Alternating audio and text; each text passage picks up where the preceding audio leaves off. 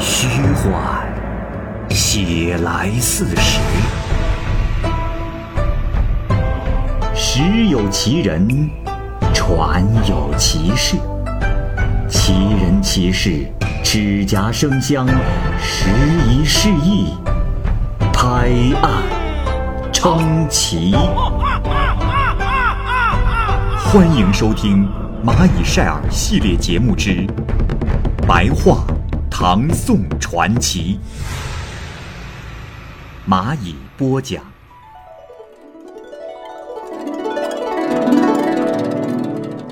丁曰见解。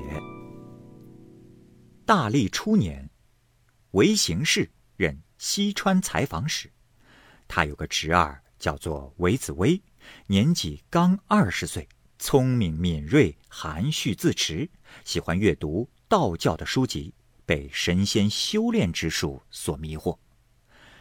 有一个叫做丁约的部族，在西川采访使的部下当差服役。办事勤劳，恪尽职守，没有懒惰之时。韦子威与他交情甚厚。有一天，丁约的口气悲痛，说想要到别处去。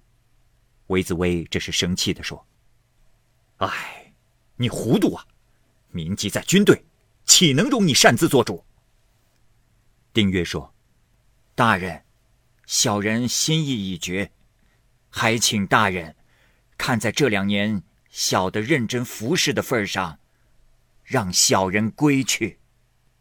丁月又说：“这两年来大人的恩情，小的没齿难忘。只是小人，并非乞求吃喝、庸庸碌碌、环绕世俗之人。为报答大人的恩德，小人献上一粒丹丸。此药虽不能长生。”但吃了它，可在应享的寿命之内不受疾病困扰，请大人收下。说着，就拨开了衣袋，取出了药。这药啊，类似小米粒儿，把它呢送给了韦子威，然后又对他说：“大人，道缘深厚，心地光明，暗中不做坏事，最终会脱离尘世。”只是时间稍长，还需要隔两辰呐。韦子威说道：“哦，先生，所谓的两辰是何物啊？”丁约回答说道：“大人有所不知啊，儒家说它是世，佛家说它是劫，道家则说它是尘呐。”善于坚持向道的意念，也可以长寿。大人，五十年后我们在京城附近相遇，到那时候再见到小人，莫要惊讶呀。大人告辞。说完就走了出去。韦子威十分的惊愕，急忙命人去追赶他，却再也追赶不上了。后来，韦子威明经科登第，调任了好几个县的县令，一直到了七十岁。这时他头发全白了。当时是元和十三年，他将要回京师，晚上就住在骊山的旅店。听到大路很是喧哗，就问人为什么喧哗。有人回答说：“大人，是刘悟抓了叛军李师道。”正在押解回京城呢。韦子威就步行出来观看，只见有很多手持兵器的卫士，押送很多带枷锁的犯人。这犯人中有一个，正是丁约。这时，丁约的双臂被反绑着，一直往西走去。丁约身体强壮，和过去相比也没有什么不同。韦子威对此感到特别的惊奇。就在韦子威百千人中惊奇的看着丁约的时候，丁约也看见了韦子威，他微笑着向紫薇打招呼说：“大人，还记得林琼相别之时吗？转眼之间，五十年了，很是幸运，如今我二人能在此相见，请大人送我到前面的驿站吧。”不大一会儿，他们就到了滋水驿站。官差把犯人都散绑在游舍之内，从墙壁开凿个小洞，给犯人送食物。韦子威就偷偷的观看。不一会儿，只见丁约解掉了枷锁，用席子将枷锁盖住，又从墙洞中跳了出来，与韦子威拉着手上了旗亭，交谈久别之恨，并且感叹韦子威的衰老。韦子威对丁曰说。贤兄啊，我还真有点糊涂了。先兄既然有先见之明，知道我们相见之期，当今圣上同有天下，先兄为何帮助叛臣呢？啊？丁约说：“ 大人，此话说来就长了。我现在也并不是要逃走。大人还记得？”当初在四川告别之时，我说我们要在靠近京师的地方相遇，还嘱咐大人说，到时千万不要为你我二人之境遇惊奇。大人还记得吗？韦子维又问他：“哎，话是如此啊，可贤兄真的打算服刑吗？啊，这可是要被杀的呀。”丁约说。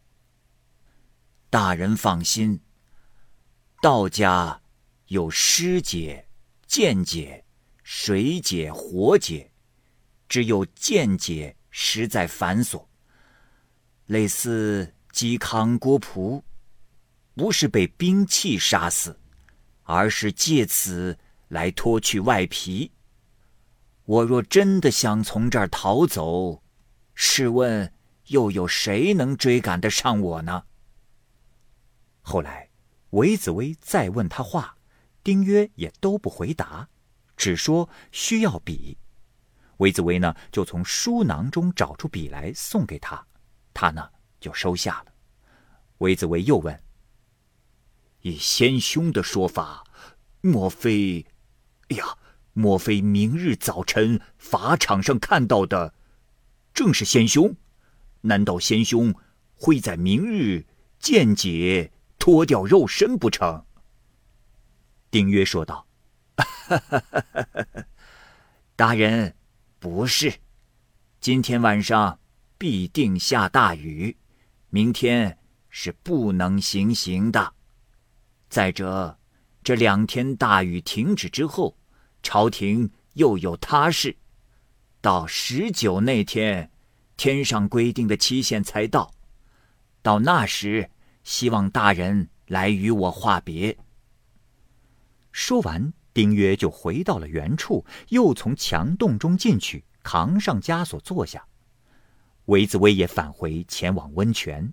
当时天色已晚，风尘渐起，夜间果然下起了大雨。天亮时，泥水深到小腿处。皇帝诏命改日行刑。就这样，过了两宿。天才放晴，当时又赶上有个公主死在了皇宫以外，皇帝是三天不上朝。果然到了十九日，方才宗庙献福，游街示众，开刀问斩。韦子威在这天让仆人吃饱，喂好了马匹，清晨前往刑场等候。到了正午，发出了行刑的号令，观看的人有成千上万。就是面对面说话也听不清，离得很近也会被人群冲散。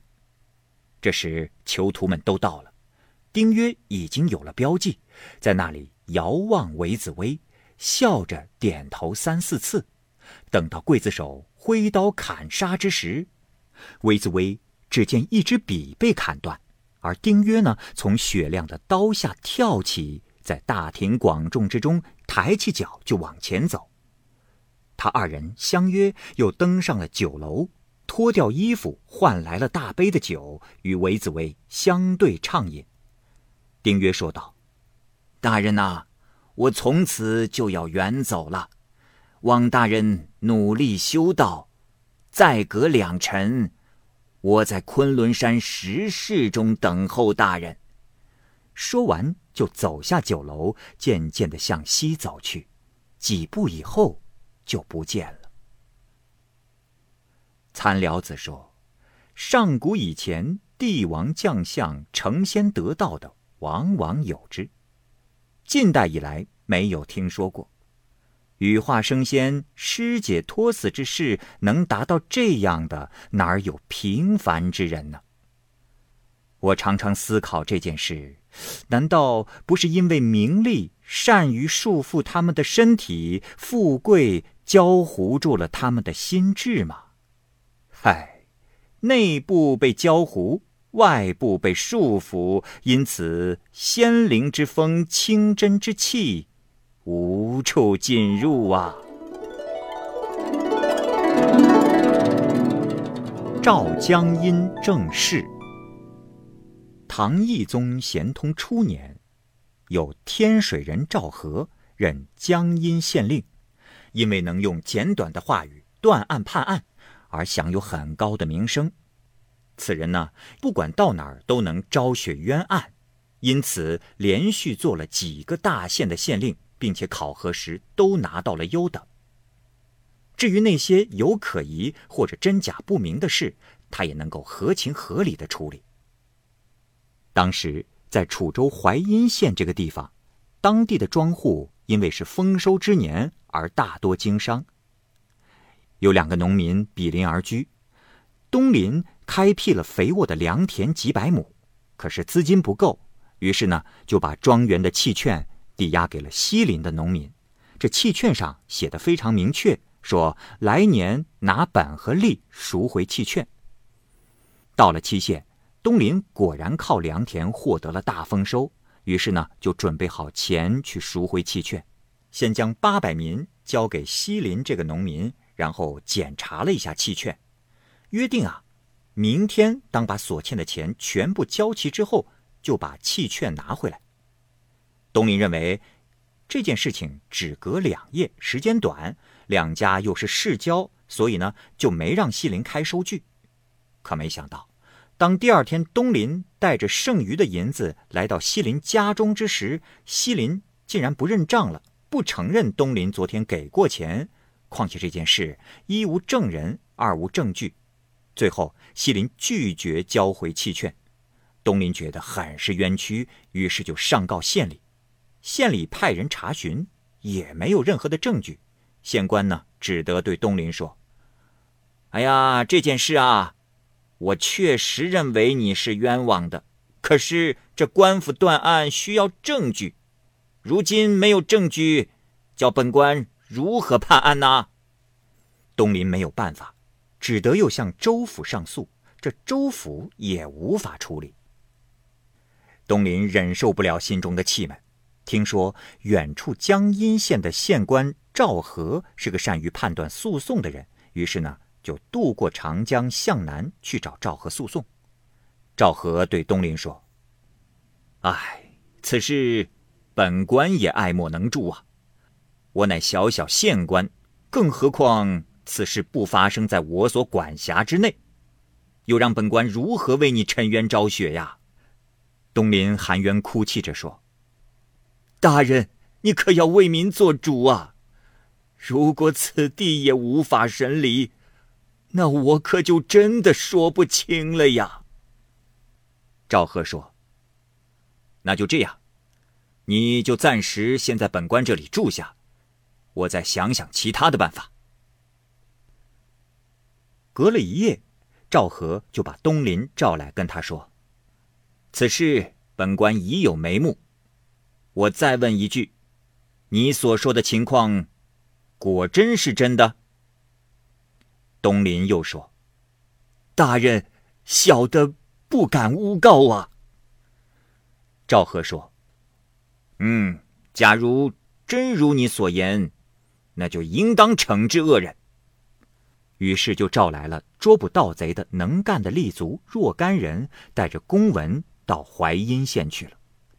这公文上假称说有聚集在一起在江上抢劫之人，案件的材料已经具备，证据确凿，现在有个合伙作案的人住在某处，现将其人捉拿归案。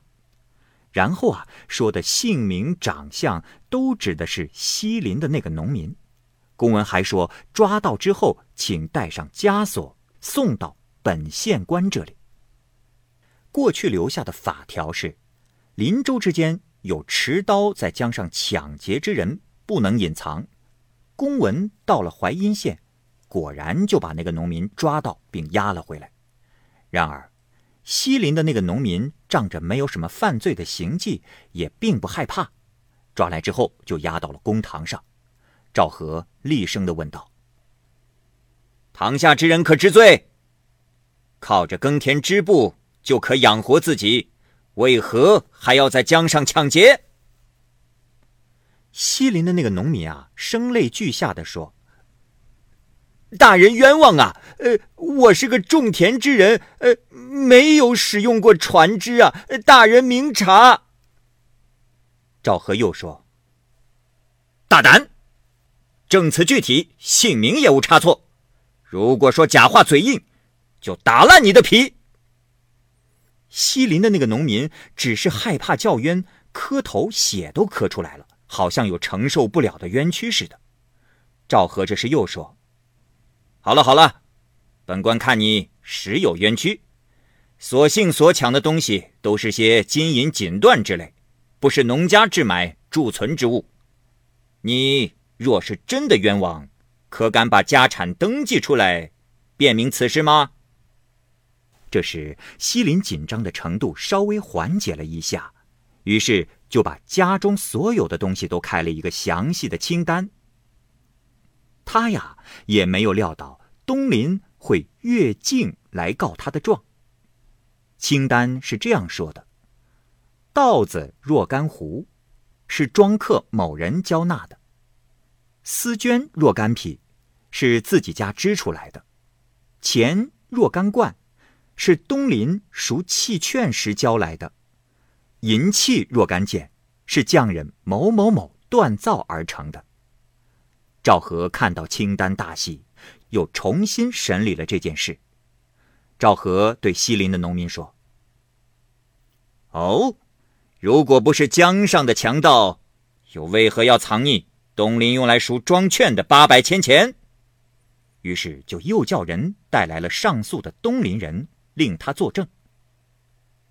这时。西林农民又是恐惧又是惭愧，面无人色，请求死在厅前。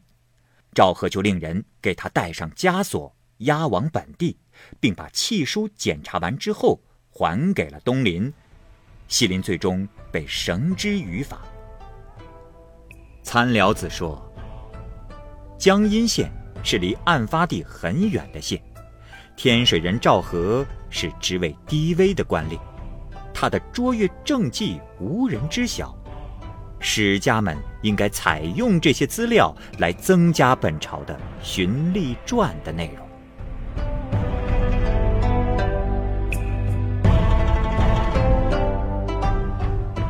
好，由于时间的关系呢，本期白话唐宋传奇的故事就先讲述到这里。也同时呢，欢迎各位朋友关注和订阅蚂蚁晒尔的其他系列故事。我是蚂蚁，我们下期节目见。